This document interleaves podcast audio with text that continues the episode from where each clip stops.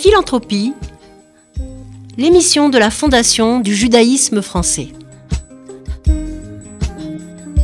Préparée et présentée par Véronique Elfmals et Perrine Simon-Naoum.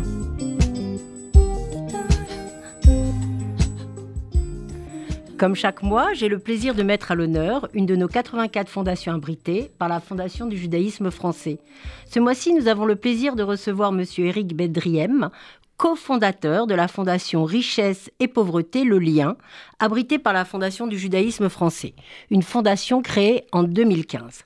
Rien qu'à l'évocation du nom de votre fondation, nous comprenons que vous œuvrez dans le domaine du social, mais ce qui est extraordinaire, c'est la manière dont vous le faites. L'objet de votre fondation abritée est bien de participer au financement d'actions contribuant à aider les plus démunis et à ceux en situation de le devenir, grâce à votre aide, à une aide matérielle appropriée et une aide alimentaire, vous essayez de la combattre. Bonjour Monsieur Bedriem. Bonjour Véronique. Avant de parler aux auditeurs d'RCJ de vos actions, qui sont essentielles, et je pèse mes mots, en ces temps de grande inflation, mais vous allez nous expliquer pourquoi. Pouvez-vous nous évoquer en quelques mots comment vous est venue cette idée de cofondation à l'époque? Comme vous avez dit, en 2015, on avait beaucoup de demandes. Euh, je suis aussi euh, président euh, directeur de l'association Amazon. Et donc on avait beaucoup de demandes de, de donateurs qui voulait, à l'époque, c'était l'ISF, qui voulait offrir l'ISF à Amazon, mais de plus en plus, on, a eu des demandes, et euh, d'où l'envie d'ouvrir une fondation, abritée par, euh, bien sûr, le FJF, la Fondation du judaïsme français. Et euh, ça s'est passé en 2015, et pour soutenir des projets, que ce soit d'Amazon ou d'autres associations dans le social, euh, on, a pu le faire grâce, à, vous, grâce aux dons des donateurs à la fondation et on a pu prendre plusieurs, plusieurs projets depuis des années euh, en charge. Alors, avant peut-être de parler de, de, vos actions, de vos programmes, vous venez d'où, monsieur? Quels ont été votre passé? Quel a été votre passé pour que ou présentez-vous en quelques mots pour nous dire comment vous êtes senti la force? Parce que il faut une énergie, c'est pas simple d'ouvrir une fondation avec un tel, euh, une telle ambition. Comment vous est venu euh, Est-ce que vous aviez un peu d'expérience en la matière? Non, aucune. J'ai rencontré euh, notre ami Rémi qui est ici avec nous et qui m'a voilà qui m'a guidé pendant toutes ces formalités. Et en fin de compte, c'est pas si compliqué que ça. Merci de le préciser parce que souvent, je vous interromps et je m'en excuse, mais souvent on a une idée et on ne sait pas euh, comment la réaliser. Et c'est vrai qu'à la Fondation du judaïsme, on guide, on a une aide effectivement de gestion, mais on a aussi une aide d'accompagnement, de création de fondation. Et, vous en êtes l'exemple. Donc. Oui, oui, il y avait des gens, ils sont très, euh, très courtois. Et euh, il y avait Madame Bétan à l'époque tout à fait. Et euh, voilà, ils m'ont guidé c'est pas très compliqué. Il suffit de, présenter pas de blanche, c'est-à-dire euh, voilà, de, faire des choses correctes, droites, ce qui, est mon cas depuis 96 euh, où j'ai monté l'association Amazon. Et voilà, donc c'était juste une formalité après. Tout à fait. Alors, ce qui est intéressant, et vous me l'avez fait remarquer dans votre nom de fondation, ça s'appelle Richesse, et vous l'avez écrit avec un S, et Pauvreté au singulier. Pouvez-vous me, parler de ce choix qui, est quand même assez subtil? Ben, Je pense qu'il y a plusieurs richesses. Il y a les richesses du cœur, il y a les richesses euh, euh, monétaires, il y a plusieurs richesses. Par contre, il y a une seule pauvreté. Et donc, on a, on a voulu faire le lien entre les richesses et la pauvreté. Et d'où le nom de la fondation. Richesse et pauvreté, le lien. Et pour prendre euh, à ceux qui peuvent donner, et distribuer euh, à ceux qui n'ont pas, comme Robin des Bois. Alors, votre objet de fondation, c'est vraiment de lutter contre la précarité par une aide euh, notamment alimentaire. Est-ce que vous pouvez nous expliquer Alors, il y, a vraiment deux questions qui, qui viennent à l'esprit. C'est l'évolution de la paupérisation de la, de l'ensemble de la population française. Ça, c'est la première chose que, dont vous avez été un acteur actif. Acteur actif, c'est redondant, mais vous avez été vraiment un acteur. Et la deuxième chose, comment ça se passe concrètement sur le terrain? Parce qu'une aide alimentaire, on a envie de dire, c'est extraordinaire, mais, mais c'est quoi votre quotidien? Donc, parlez-nous peut-être de ce dont vous voulez, mais c'est vraiment les deux grands volets qui nous intéressent. C'est votre observation du terrain et après comment vous agissez C'est-à-dire que l'aide alimentaire, elle est importante, parce que sans... sans pardon, excusez-moi. l'aide alimentaire est importante, mais sans financement, c'est impossible à réaliser. Et même si on a essayé il y a 25 ans, quand on a commencé, euh, c'était récupérer chez les traiteurs la nuit pour redistribuer le soir même euh, à des familles vraiment dans le besoin. Et ça ne se fait plus, ça? Ben, ça se fait plus parce que pour, pour deux raisons. La première, euh, aujourd'hui, on, on, sort à peu près 2500 repas par jour. Il y a plusieurs centres. Il y a Marseille, il y a Créteil, Boulogne, Pantin, Jérusalem. Donc on sort à peu près 2500 repas par jour. Quand on récupérait chez les traiteurs, c'était 60, 80 repas. Donc c'était bien, c'est des repas hors de prix, avec foie gras, avec euh, des, gâteaux, des aliments. quand on a faim, on n'a pas besoin de manger ce type de repas, on a besoin de manger tout court. Mais on me le donnait. Bien sûr. Pourquoi refuser de le prendre Non, non, mais quand on a faim, il vaut mieux 1000, 2000 2500 repas. Donc j'avais pas le choix. Bien sûr. Pour fournir plus de personnes, donc il a fallu que qu'on achète des entrepôts qu'on fait qu'on professionnalise l'associative, c'est-à-dire qu'on met des racks comme si vous connaissez euh, les magasins euh, métro, orange et bleu, des racks qui montent à 8 mètres de haut avec des Fenwick, dont euh, la Fondation du Jusaïm nous a offert le dernier Fenwick il n'y a pas très longtemps. on a beaucoup de matériel roulant, on a 12 camions frigorifiques et des tire-pales électriques et tout ça, on est devenus des professionnels on reçoit des, on a des chambres froides, on reçoit 30 tonnes de viande par mois. Je ne sais pas si vous imaginez. Une tonne de viande, pour, pour traduire, ça fait 1000 kilos.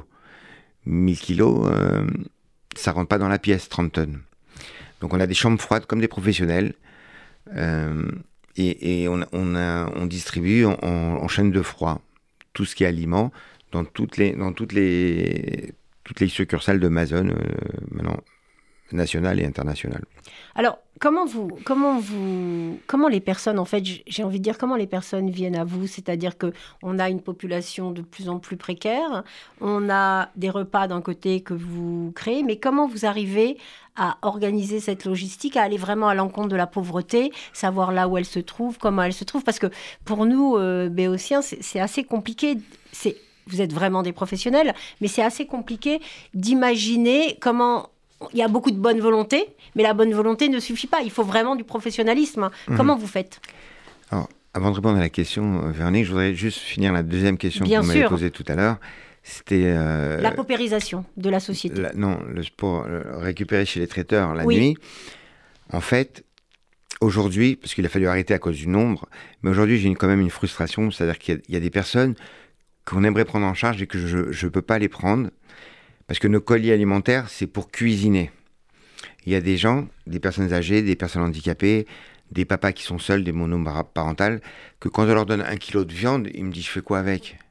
Donc le fait de ne pas pouvoir les prendre en charge, c'est pour ça qu'on est en train de, remettre en place avec la communauté de Levallois-Perret, si Dieu veut, euh, cet emblème Stop au gâchis, qui a, fait connaître ma zone euh, depuis 25 euh, ans.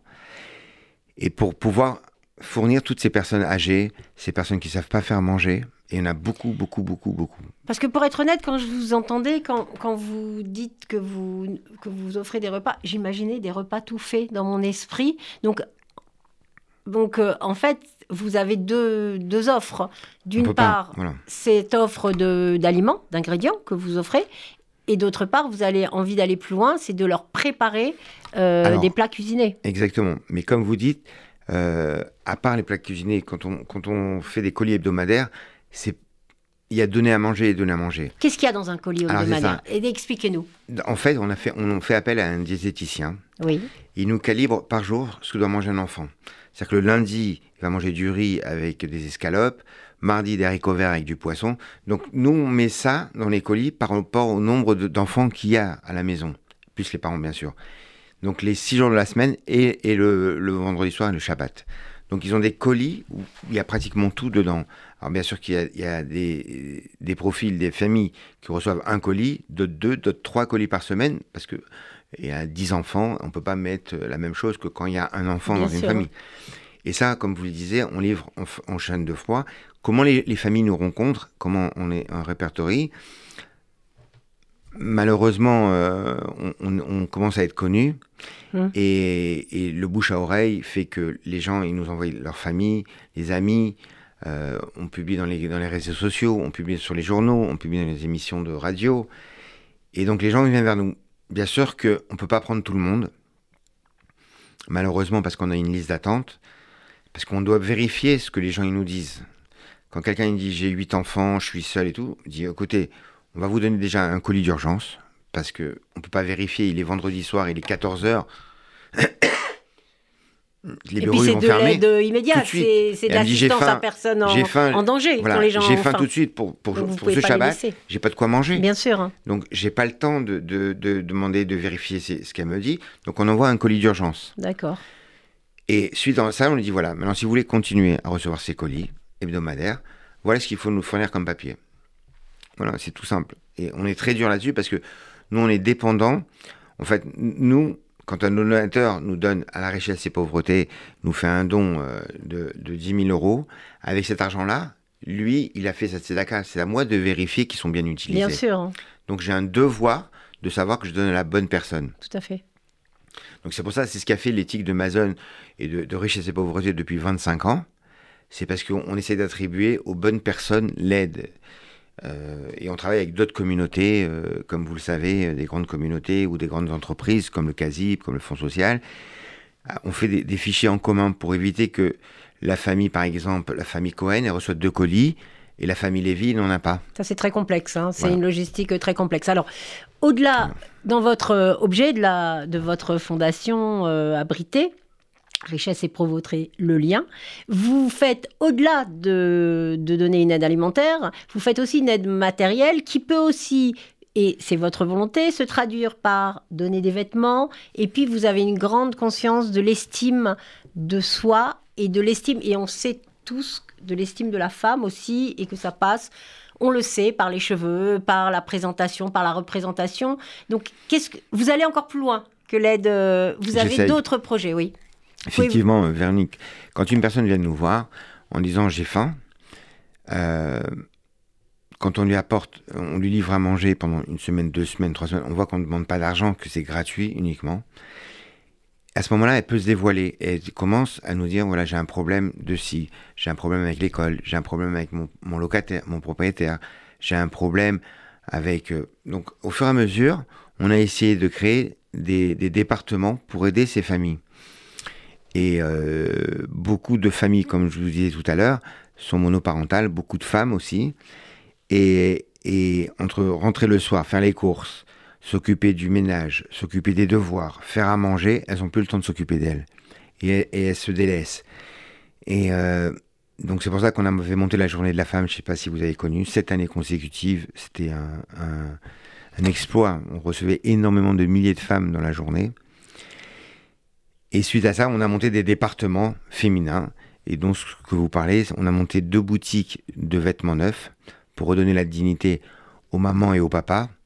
Parce que c'est vrai que s'asseoir à une table de fête avec un costume neuf, des chaussures en cuir neuf. Une Même aller chercher du travail. Hein. C'est, si on veut se présenter, à un employeur, on a une nécessité d'être bien coiffé, bien habillé. Quoi. C'est, c'est le B à bas euh, de chacun. Je ne dis pas que les, les, vestiaires de vêtements usagés, c'est aussi très très bien. Seulement, comme ça existe déjà, on a voulu faire quelque chose qui n'existait pas. Mais ça valorise euh, terriblement. les boutiques, ça on travaille beaucoup sur la dignité. Et là, on est en train de construire, on a trouvé, grâce à à la fondation et à l'appel et l'aide de, la fondation du judaïsme, on a créé un, projet l'année dernière qui, est en train de se construire. C'est euh, construire des boutiques, donc reconstruire des boutiques de vêtements neufs, mais aussi des, cabines de soins esthétiques. Euh, on va pas faire toute l'esthétique évidemment, on va faire le maquillage, euh, l'onglerie et l'épilation. Et ça, toutes les femmes n'ont pas accès à, ce genre de, et là aussi, il s'agit de la dignité, euh, de la dignité de la femme. Alors, vous avez d'autres projets, je crois, avec d'autres fondations? Abrité par la Fondation du judaïsme français, qui, je crois, euh, la Fondation Pharma. Donc, donc euh, peut-être vous pouvez nous en parler, parce que ce qui nous, nous importe aussi à la Fondation du judaïsme français, c'est d'avoir des synergies. Et, et, vous le dites, on a besoin de synergies entre nos, nos fondations. C'est l'intérêt, c'est aussi l'intérêt de notre grand dîner qu'on fait lors de, du dîner des fondateurs, c'est-à-dire que nos fondateurs se rencontrent et peuvent les uns les autres s'accompagner dans des projets. Donc là encore, vous avez des projets. Exactement. Euh, on, a monté un premier projet avec la fondation Pharmadome qui est hébergée aussi. Euh, c'était de, créer une trousse de secours, mais pour la, salle de bain, c'est une grande trousse bleue avec marqué euh, Mason by Pharmadome, où il y a tous les premiers soins pour mettre dans une salle de bain, par exemple les pansements, de doliprane, le coupon, le ciseau, le thermomètre électrique pour les enfants. Euh, voilà, il y a une, une vingtaine d'accessoires à l'intérieur. Un kit d'urgence un peu. Euh, d'urgence, exactement. Un kit d'urgence. Qu'on renouvelle tous les mois par la société Pharmadome. Le deuxième projet, euh, je peux pas vous le dire. vous pouvez pas me dire. Ben, vous savez quoi? Aussi Ce sera l'occasion de, revenir. On sera ravis. Alors, Pharmadome, voilà, on est en train de le monter. Alors, j'ai deux questions pour finir. la première, c'est Parlez-nous un peu de la, paupérisation que vous observez, vous, parce que vous êtes vraiment un homme de terrain, et c'est ça qui est extraordinaire, c'est que vous savez de quoi vous parlez et vous agissez plus que vous ne parlez. Et euh, ce qui est intéressant, c'est dites-nous ce que vous voyez consécutif à cette conjoncture économique. Qu'est-ce que vous voyez, vous, sur le terrain et qu'est-ce qui vous alerte le plus? Bah, Ce qui m'alerte le plus, c'est... Je, je, enfin, suis peut-être pas la bonne personne, mais euh, en tant que, personne dans la communauté, euh, juive ou pas juive, je pense que la flambée des prix, elle est, elle est impressionnante. C'est-à-dire que là. Euh, Donc vous avez des un nouveau, une nouvelle typologie de, de, personnes qui viennent à vous fait. Ben, les, gens qui sont sortis Les travailleurs pauvres. Hein. Ouais, exactement, on peut appeler ça. Des gens qui, qui, le mari et la femme travaillaient, qui avaient un, SMIC chacun, qui gagnaient 2-3 000 euros. Aujourd'hui, ils s'en sortent pas. S'en sortent pas. Aujourd'hui, j'ai été faire les courses euh, vendredi, le kilo de, de tomates à 7 euros. 7 euros un kilo de tomates.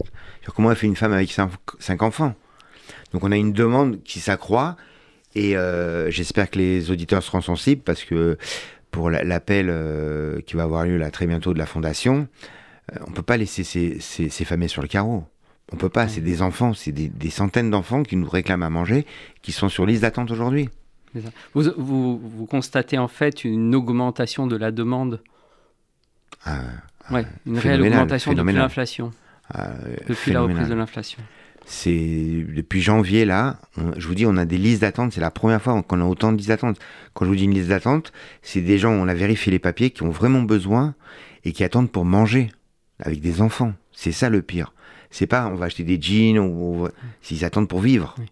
Et voilà, c'est dramatique aujourd'hui. Alors, vous avez aussi un partenariat qui est très important, c'est la santé. Je crois que vous avez mis un partenariat avec des dentistes également. Oui. Ça aussi, il y va de, la dignité humaine et de, du soin, euh, des premiers soins essentiels. On a ouvert plusieurs départements, comme je vous disais, dont ma zone dentaire.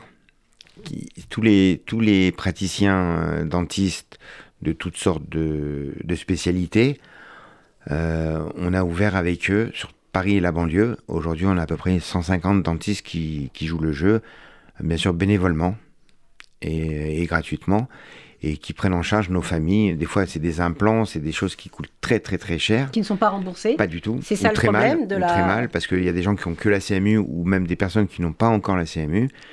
Et donc, euh, avec leur générosité, on arrive à, soigner des enfants et des mamans euh, pour travailler. Vous savez qu'une dentition, c'est le B à bas. De, de, la de nouveau, de trouver un travail parce que se, se présenter avec une dentition euh, abîmée. Alors, on pourrait parler vraiment longtemps de tout ce que vous faites sur le terrain. C'est formidable et c'est essentiel, surtout dans cette conjoncture. J'ai envie, pour finir euh, cette interview, de vous demander pour vous, qu'est-ce que c'est la philanthropie?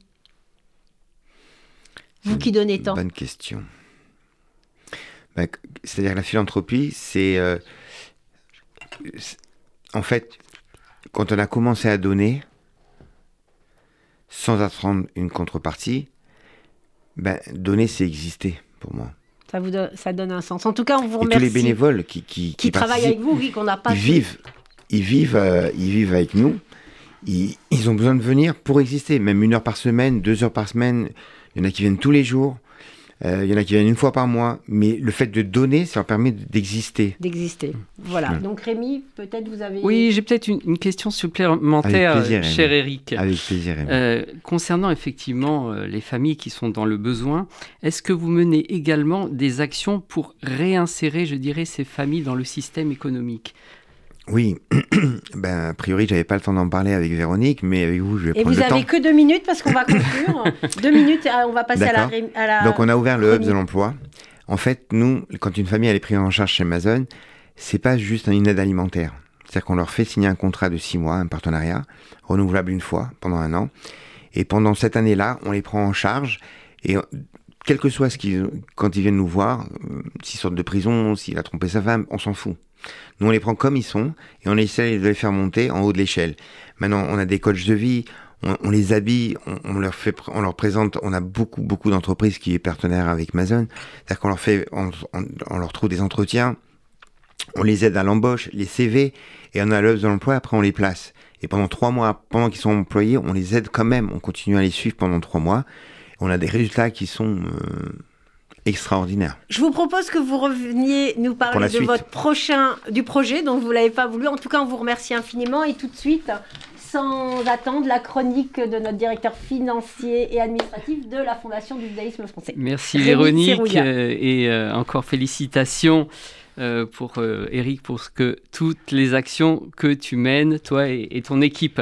Merci. Voilà. Donc, lors de notre précédente émission, nous avions évoqué les méfaits d'une surchauffe de l'économie et ses conséquences délétères sur l'inflation et sur le marché du travail. Jérôme Powell, le gouverneur de la Banque centrale américaine, le mentionne régulièrement dans ses discours, la forte consommation des ménages entraîne une croissance incontrôlée de l'activité économique. Conséquence immédiate, les prix s'envolent, on en parlait tout à l'heure, le coût du panier de la ménagère atteint des sommets, c'est l'inflation tant redouté. Alors pour faire reculer cette inflation, les banques augmentent régulièrement les taux d'intérêt. En augmentant les taux d'intérêt, la consommation des ménages va diminuer, entraînant une remontée presque mécanique du chômage. Et cette situation paradoxale inquiète fortement les régulateurs sociaux comme les fondations reconnues d'utilité publique. La stratégie mise en œuvre par les banques a tendance à accroître davantage encore la vulnérabilité des ménages les plus précaires. Comme le disait tout à l'heure effectivement Eric Bendriem, la forte hausse de l'inflation s'est traduite par une augmentation importante des prix de base. D'après la société d'analyse IRI, les prix des produits alimentaires vendus en France ont augmenté de 14% en un an, tandis que les produits premiers prix ont bondi de près de 20%. Une situation qui est intenable pour les ménages dont la totalité des revenus est consommée à la fin du mois. La reprise du chômage quasi programmée par les économistes assombrit encore davantage l'espoir d'un retour à la vie d'avant. En conséquence, la Fondation du judaïsme français et ses fondations abritées s'emploient à multiplier leurs actions envers les plus démunis.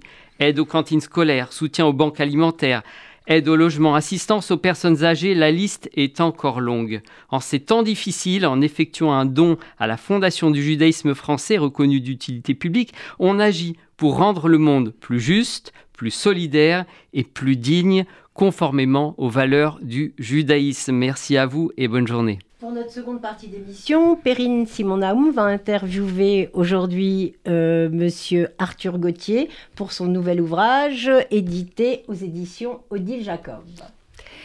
Arthur Gauthier, bonjour. Bonjour. Vous enseignez à l'ESSEC, où vous êtes également directeur euh, exécutif de la chaire philanthropie. Mmh. Et vous avez publié, il y a quelque temps, avec euh, Anne-Claire Pache et Peter Frumkin, un ouvrage aux éditions Odile Jacob, un ouvrage intitulé Vers une philanthropie stratégique. Cet ouvrage est très intéressant parce que euh, il, à la fois, c'est un ouvrage qui permet de faire un petit peu l'état de, euh, des choses en matière de philanthropie, mais aussi d'anticiper sur ce qui va se, se passer. Vous aviez d'ailleurs déjà publié avec Anne-Claire Pache un ouvrage précédent intitulé La philanthropie, une affaire de famille. Donc ce livre euh, s'interroge sur le développement de la philanthropie, donc vous montrez qu'elle joue un rôle de plus en plus central dans nos sociétés. J'aurais voulu, à l'occasion donc de cette, de cette émission, faire un tour d'horizon avec vous sur, euh, je dirais, les différents enjeux qui se posent euh, en la matière. Alors peut-être une première question qui vous paraîtra un peu triviale, mais qui est importante pour nos, pour nos auditeurs, car euh, tout le monde ne le sait pas. Comment est-ce que vous définiriez la philanthropie, je dirais, par rapport à d'autres euh, On connaît la charité, la générosité, le mécénat. Quelle serait la singularité de, la philanthropie dans ce paysage? Merci pour votre question qui n'est pas du tout triviale. Euh, la philanthropie, c'est un terme qui apparaît euh, au XVIIIe siècle dans notre langue, qui est issu du grec, philos, anthropos, l'amour de l'humanité. et c'est une notion qui émerge bah, au siècle des Lumières, au moment où on se commençait à s'émanciper des questions de charité chrétienne, hein, qui sont finalement le fondement de la plupart de nos premières organisations caritatives. Les premiers hôpitaux, les premiers hospices, euh, orphelinats étaient en France gérés par les congrégations religieuses euh, affiliées à l'Église catholique, hein, du fait de l'histoire euh, de notre pays. Et c'est au XVIIIe siècle, il y a cette, et puis évidemment en plus au XIXe siècle, il y a cette espèce de, de découverte d'une philanthropie plus laïque, sécularisée et basée aussi sur les premières euh, découvertes scientifiques euh, sur l'origine de la pauvreté, par exemple, hein, qui a été étudiée euh, par les premiers enquêteurs, hein, qu'on n'appelait pas encore des sociologues, et qui étaient justement centrés sur cette question comment régler les problèmes à la racine plutôt que de simplement soigner les symptômes. et donc cette notion de philanthropie, elle apparaît à cette époque-là pour justement trouver des innovations pour euh, essayer de ne pas seulement soulager la misère, mais la prévenir en amont. Et donc c'est euh, au départ euh, plutôt un mouvement social, je dirais, surtout peuplé de la nouvelle élite qui émerge justement de cette société post-1789, hein, avec les industriels, des médecins qui vont se mettre ensemble, créer des clubs, mettre de l'argent en commun aussi, pour essayer avec ces idées et cet argent, de trouver des innovations aux problèmes qui affectaient euh, la société française, notamment les plus vulnérables. La philanthropie, on dit aussi que c'est euh, euh, la manière dont on va organiser l'action pour aider améliorer la condition de vie de, de, nos semblables. Et en fait, ce qui est intéressant, c'est que cette philanthropie laïque, donc qui va un peu faire le, le divorce avec la charité chrétienne traditionnelle, elle va finalement euh, être à l'origine d'innovations sociales intéressantes, euh, les premières euh, habitations bon marché, les ancêtres de nos HLM, des écoles adaptées pour les personnes aveugles. On peut penser à l'Institut Valentin Haï, qui était au départ une initiative philanthropique, les premières caisses d'épargne. Donc pas mal d'initiatives comme ça, plutôt de la part d'une élite, je dirais, industrielle euh, libérale euh, à l'époque, qui euh, veut faire des choses à une époque aussi où l'État social n'existait pas. En tout cas, l'État ne prenait pas du tout en charge les questions de pauvreté, de, de vieillesse, d'éducation, de culture. Hein. Il y avait en fait une absence d'intervention de, l'État. Il faut vraiment attendre la fin du 19e siècle, début du 20e siècle, pour que l'État prenne enfin en charge ces choses-là de manière universelle, ce que la philanthropie puis la charité avant elle avait initié de manière peut-être plus locale ou plus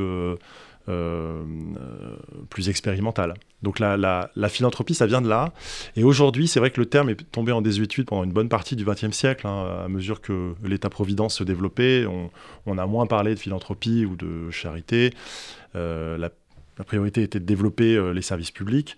Et c'est vrai que c'est plutôt à, à, partir des années 80, notamment quand Pierre Rosan-Vallon avait fait son diagnostic de crise de l'État-providence, que les idées de philanthropie, ou plus généralement de financement ou d'initiatives privées pour l'intérêt général ont commencé à retrouver une actualité, euh, qu'on s'en félicite ou qu'on le critique. En tout cas, c'est plutôt depuis les années 1980 qu'il y a un, un renouvellement de la question euh, philanthropique euh, dans notre pays. Et pour différencier un peu les termes, j'ai parlé de charité, qui est peut-être plus ancré dans la tradition religieuse, catholique ou chrétienne. le terme de générosité auquel vous avez fait référence désigne peut-être aujourd'hui plutôt les dons des Français euh, de, tout à chacun euh, pour les causes d'intérêt général, la philanthropie euh, ayant une connotation un peu plus organisée sous la forme justement de fondations ou de fonds de dotation, et elle fait parfois référence à cette cette forme de générosité qui viendrait plutôt des personnes les plus fortunées ou de, la société. Parfois, philanthropie fait référence aussi à élite, là où la générosité est peut-être un terme utilisé pour parler de, des dons de tout à chacun. Mais c'est vrai qu'aujourd'hui, le terme philanthropie, si vous voulez, on a, on a plusieurs exceptions. Quand on parle avec nos collègues euh, dans d'autres pays européens, le terme philanthropie, philanthropy en anglais, il désigne l'ensemble des euh, dons ou des contributions privées pour l'intérêt général, qu'ils viennent d'entreprises, de particuliers euh, plus ou moins fortunés. Euh, voilà, ça fait partie d'un ensemble qu'on appelle philanthropie. Alors, euh, je reviens à votre, ouvrage, Arthur Gauthier, euh, euh, donc avec Anne-Claire Pache et Peter Frumkin. Qu'est-ce que ce serait une philanthropie stratégique? Est-ce que c'est l'apparition d'un nouveau type de philanthropie qui serait, je dirais, à la rencontre entre une activité sociale, une activité économique et pourquoi pas une activité se substituant à l'État, là où l'État ne, ne remplit plus peut-être, euh, n'est plus en mesure de, remplir euh, euh, ses, fonctions d'acteur de, public il y a presque deux questions dans votre question. je reviendrai peut-être plus tard sur la relation entre philanthropie et État et pouvoir public.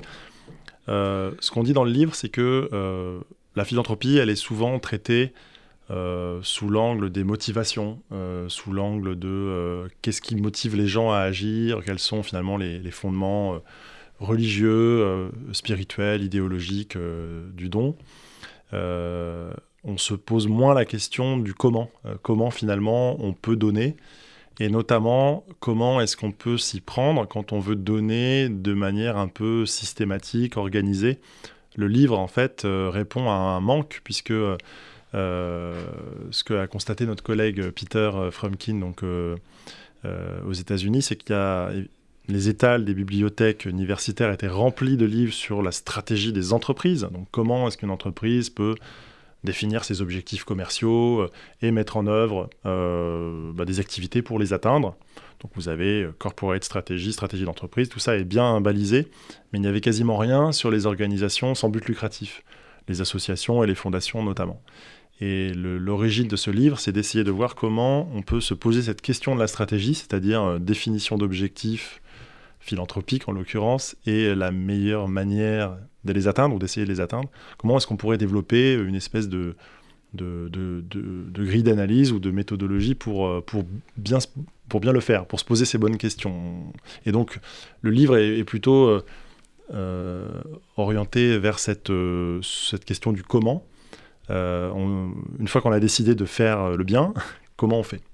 Euh, Et donc, dans le livre, on propose notamment de structurer sa réflexion autour de cinq grandes questions qui, selon nous, en fait, permettent aux personnes qui veulent s'engager dans la philanthropie de structurer leur action et de ne pas oublier certaines dimensions importantes. Donc on va peut-être détailler les cinq dimensions en question, mais évidemment, on ne donne pas une recette miracle dans le livre, on essaye de donner des clés pour agir, notamment pour les personnes qui travaillent dans le secteur de la philanthropie ou des personnes qui voudraient s'engager personnellement et qui manquent peut-être de méthodes ou de repères. Alors, euh, je dirais qu'il y a deux questions euh, suscitées par votre euh, réponse. D'une part, est-ce que c'est la même chose d'être dans un domaine de philanthropie économique sociale ou d'être dans le culturel, d'avoir une action philanthrope dans, le domaine, dans le domaine culturel. Et ensuite, justement, quels sont les, quels sont les, les critères, je dirais, d'efficacité euh, puisque euh, une action philanthropique ne renvoie pas à l'idée d'un profit. Euh, à ce moment-là, comment est-ce qu'on évalue l'efficacité d'une action philanthropique et, à l'égard de qui et de quoi Très bonne question. On a, quand on s'engage en philanthropie, quand on crée une fondation, un, un, fonds de dotation, une action un peu structurée, finalement, on est assez libre. Euh, on n'a pas d'actionnaire à qui on rendait compte, puisque ce n'est pas de... Euh, c'est de l'argent qui est en fait euh, immobilisé, qui est dédié à une cause et qui ne peut pas être repris. Et il n'y a pas non plus d'électeurs ou de membres qui vont voter ou, en fonction des résultats qui vont être obtenus.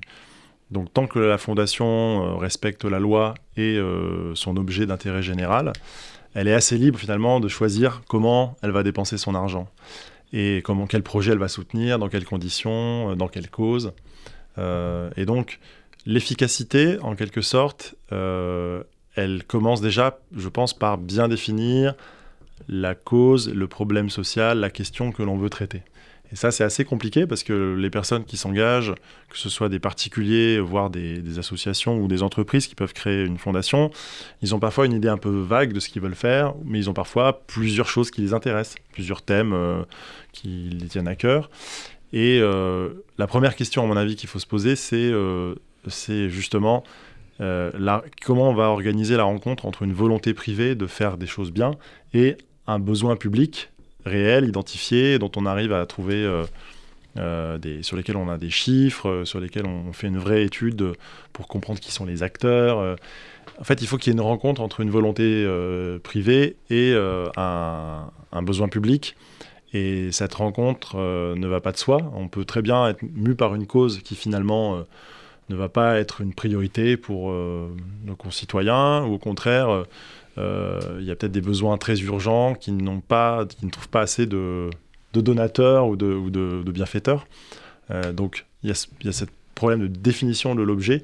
Et ensuite, ce qu'on montre dans le livre, c'est qu'il euh, y a plein de façons de s'y prendre pour atteindre le changement social que que, que l'on veut obtenir. Par exemple, si vous avez, mettons, une somme d'argent, mettons 100 000 euros, à, dépenser. Euh, vous pouvez la donner à euh, plein de personnes différentes, notamment des individus que vous pouvez financer sous forme de bourse ou de prix. Vous pouvez donner tout cette somme à une seule association qui ferait un travail remarquable sur le sujet qui vous intéresse. Vous pourriez décider de financer plusieurs associations de manière équitable, peut-être avec des actions plus locales qu'un euh, siège au niveau national à Paris. Vous pouvez décider de financer une fédération qui regroupe plusieurs acteurs. Vous pouvez financer un think tank qui va euh, essayer de changer euh, la perception des, des Français sur tel ou tel sujet. Vous pourriez produire voilà, des, des, rapports qui vont influencer les politiques publiques. Donc il y a plein de façons en fait d'agir. Et ce qu'on montre dans le livre, c'est qu'il est important de les mettre euh, toutes sur la table pour pouvoir choisir en, toute connaissance de cause. Et donc là, je vous ai parlé des deux premières euh, dimensions. Ensuite, dans le livre, on, dit qu'il euh, faut aussi se poser la question du style de philanthropie qu'on veut, qu'on veut déployer. Est-ce qu'on veut être discret ou au contraire être plutôt prendre une place dans le débat public? Au risque parfois d'être trop visible et d'être critiqué pour son pour la place qu'on prend dans le débat. Euh, il y a la question de l'horizon temporel. Est-ce qu'on veut euh, agir de son vivant euh, Est-ce qu'on veut garder une forme de pérennité de la fondation dans le temps Ou est-ce qu'on veut au contraire dépenser le plus possible pour, parce que la cause nous semble urgente et importante maintenant Et puis après, il y a la question du véhicule juridique qu'on aborde aussi. Et ce qu'on dit en fait, c'est que l'efficacité, elle, elle, viendrait, elle viendra quand on apporte une réponse cohérente à ces cinq questions et à essayer de justement de, de, faire en sorte que ces cinq dimensions soient alignées et cohérentes entre elles. Euh, par exemple, si vous voulez vous attaquer euh, à la cause du changement climatique, vous allez forcément euh, être sur quelque chose qui va produire des effets dans, 20 ou 30 ans. Donc vous ne pouvez pas bah, être dans, une, dans un horizon temporel du trimestre ou de, ou de l'année prochaine. Vous êtes forcément obligé de vous projeter dans le temps. Donc voilà le genre de questions en fait qu'on pose dans ce, dans ce livre et on, invite en fait les personnes intéressées à, se poser ces questions pour elles-mêmes, pour les causes qui les, qui les touchent. Mhm. Donc, euh, vers une philanthropie stratégique, donc je rappelle le, titre du livre paru aux éditions Odile Jacob, ce serait en fait une sorte de vadémécum de, euh, de la philanthropie. Mais je l'ai dit, c'est aussi, euh, au-delà du, au du constat, euh, une, réflexion sur, euh, une réflexion sur les années à venir et le rôle que va jouer la philanthropie dans nos, dans nos sociétés. Arthur Gauthier, je voudrais d'abord que vous me définissiez très rapidement peut-être le... le J'imagine qu'on ne peut pas faire un profil type du tout du, du philanthrope. il y a toutes sortes de philanthropie, de la même manière qu'il y a beaucoup d'objets divers sur lesquels porte la, philanthropie. Est-ce que vous diriez que la philanthropie est plutôt en développement en ce moment, en tout cas en France, ou voilà, ou que les difficultés économiques ou les difficultés politiques font que chacun se renferme un peu sur lui-même? Depuis euh, une vingtaine d'années, je dirais depuis euh, le début du 21e siècle, on assiste euh, de manière assez claire à, un développement quantitatif et qualitatif aussi de la philanthropie. Quand on voit des indicateurs comme le nombre de fondations, par exemple, qui sont créées en France, euh, voilà, on a, je crois qu'on a multiplié par, euh, par 5 le nombre de fondations entre 2000 et aujourd'hui. Hein. Aujourd'hui, si on additionne les fondations et les fonds de dotation, on est à plus de 5000 structures juridiques. On était à peine à 1000 euh, dans, au début du siècle. On a aussi une augmentation quantitative des, dons des particuliers. Hein. même quand on corrige pour l'inflation, on voit que ça augmente quand même de manière assez linéaire depuis une vingtaine d'années. c'est pareil aussi pour les entreprises, même s'il y a eu des, petits ajustements les années de, crise économique euh, et financière, mais euh, globalement, la tendance est à la hausse. Euh, il y a eu aussi des encouragements assez forts de l'État, notamment sur les plans juridiques et fiscaux. il y a certaines lois qui ont aussi donné des signaux positifs. Je pense à la loi sur le mécénat, dite loi Ayagon en 2003, la loi qui a créé les fonds de dotation en 2008. Euh, il y a un certain nombre comme ça d'avancées qui ont été, euh, qui ont facilité en fait euh, le passage à l'acte philanthropique et aussi qui ont encouragé les personnes à donner plus. maintenant, on est dans une phase, je dirais depuis au moins 4 ans, 5 ans, où on a une nouvelle, une interrogation. En fait, c'est un peu la, fin du consensus euh, politique sur le fait qu'il fallait absolument encourager la philanthropie, c'était une très bonne chose. Euh, je dirais qu'il y a un peu un retour depuis quelques années d'une forme de critique euh, de la philanthropie, d'une certaine philanthropie en fait, qui est plutôt celle des ultra riches, hein, qui justement par leur choix euh, sont capables de flécher des sommes d'argent importantes sur certaines causes ou sur certaines associations, euh, avec euh, la bénédiction des services fiscaux des différents États. Hein, c'est pas propre à la France, on a les mêmes incitations fiscales dans quasiment tous les pays développés. et ça pose en fait des questions de légitimité démocratique depuis quelques années, alors que ces débats-là étaient plutôt avaient disparu hein, depuis pendant une vingtaine d'années. la question qui se pose aujourd'hui, c'est plutôt comment est-ce que cette philanthropie justement peut être peut-être euh, euh, plus éclairée, plus euh, peut-être plus active collectivement, agir en réseau, peut-être moins en silo.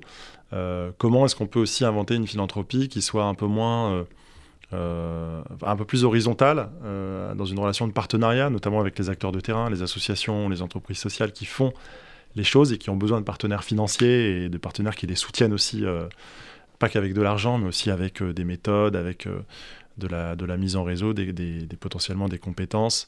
Donc je dirais que le défi, c'est aussi de travailler une philanthropie qui soit euh, pas seulement euh, une relation de, de, donateur à récipiendaire, mais une vraie relation partenariale où on inclut aussi euh, les personnes qu'on veut aider dans les prises de décision, dans la gouvernance par exemple.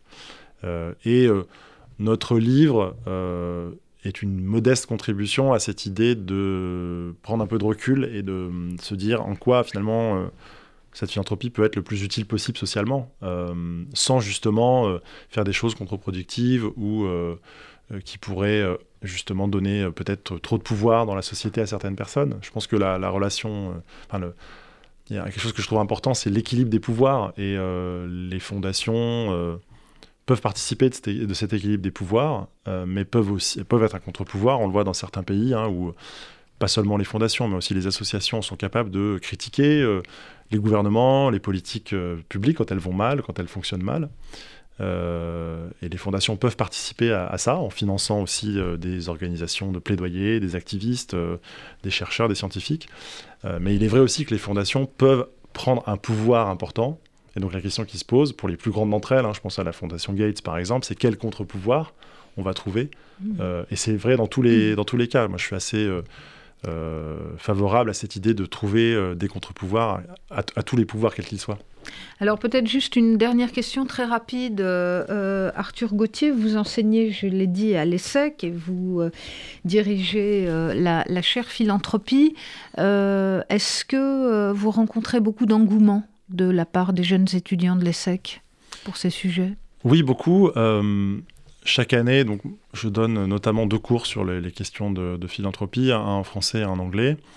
Euh, j'ai euh, en fait toujours, je pense que j'ai un nombre d'étudiants relativement en croissance, enfin qui, qui augmente et un intérêt, un intérêt assez fort, notamment Certains étudiants viennent là par pure curiosité, parce qu'ils en ont entendu parler, parce qu'ils veulent étendre leur culture générale, mais d'autres sont là avec un projet d'engagement déjà présent, soit par tradition familiale, par exemple euh, des personnes qui ont dans leur famille euh, une tradition de don ou d'engagement bénévole, euh, ou des personnes, des jeunes, qui veulent peut-être travailler dans ce secteur-là, mais qui ne connaissent pas bien. J'ai par exemple des étudiants qui veulent travailler dans le secteur culturel, mais qui s'intéressent justement au mécénat culturel, à la manière dont les musées ou les organisations euh, de spectacles vivants peuvent collecter des fonds auprès des particuliers, des entreprises pour mener à bien les missions artistiques. Donc eux, ils viennent aussi pour travailler dans ce secteur et j'espère que le cours leur donne aussi des clés pour s'orienter dans ce secteur qui est parfois euh, méconnu ou euh, un peu difficile à comprendre. Donc c'est aussi ça que je viens de chercher les étudiants. Merci beaucoup Arthur Gauthier. Donc je rappelle euh, le titre du livre dont vous êtes le co-auteur avec Peter Frumkin et Anne-Claire Pache, Vers une philanthropie stratégique aux éditions Odile Jacob. Merci. Merci beaucoup. C'était Philanthropie, l'émission de la Fondation du judaïsme français. Retrouvez-nous tous les quatrièmes jeudis du mois à 13h sur RCJ.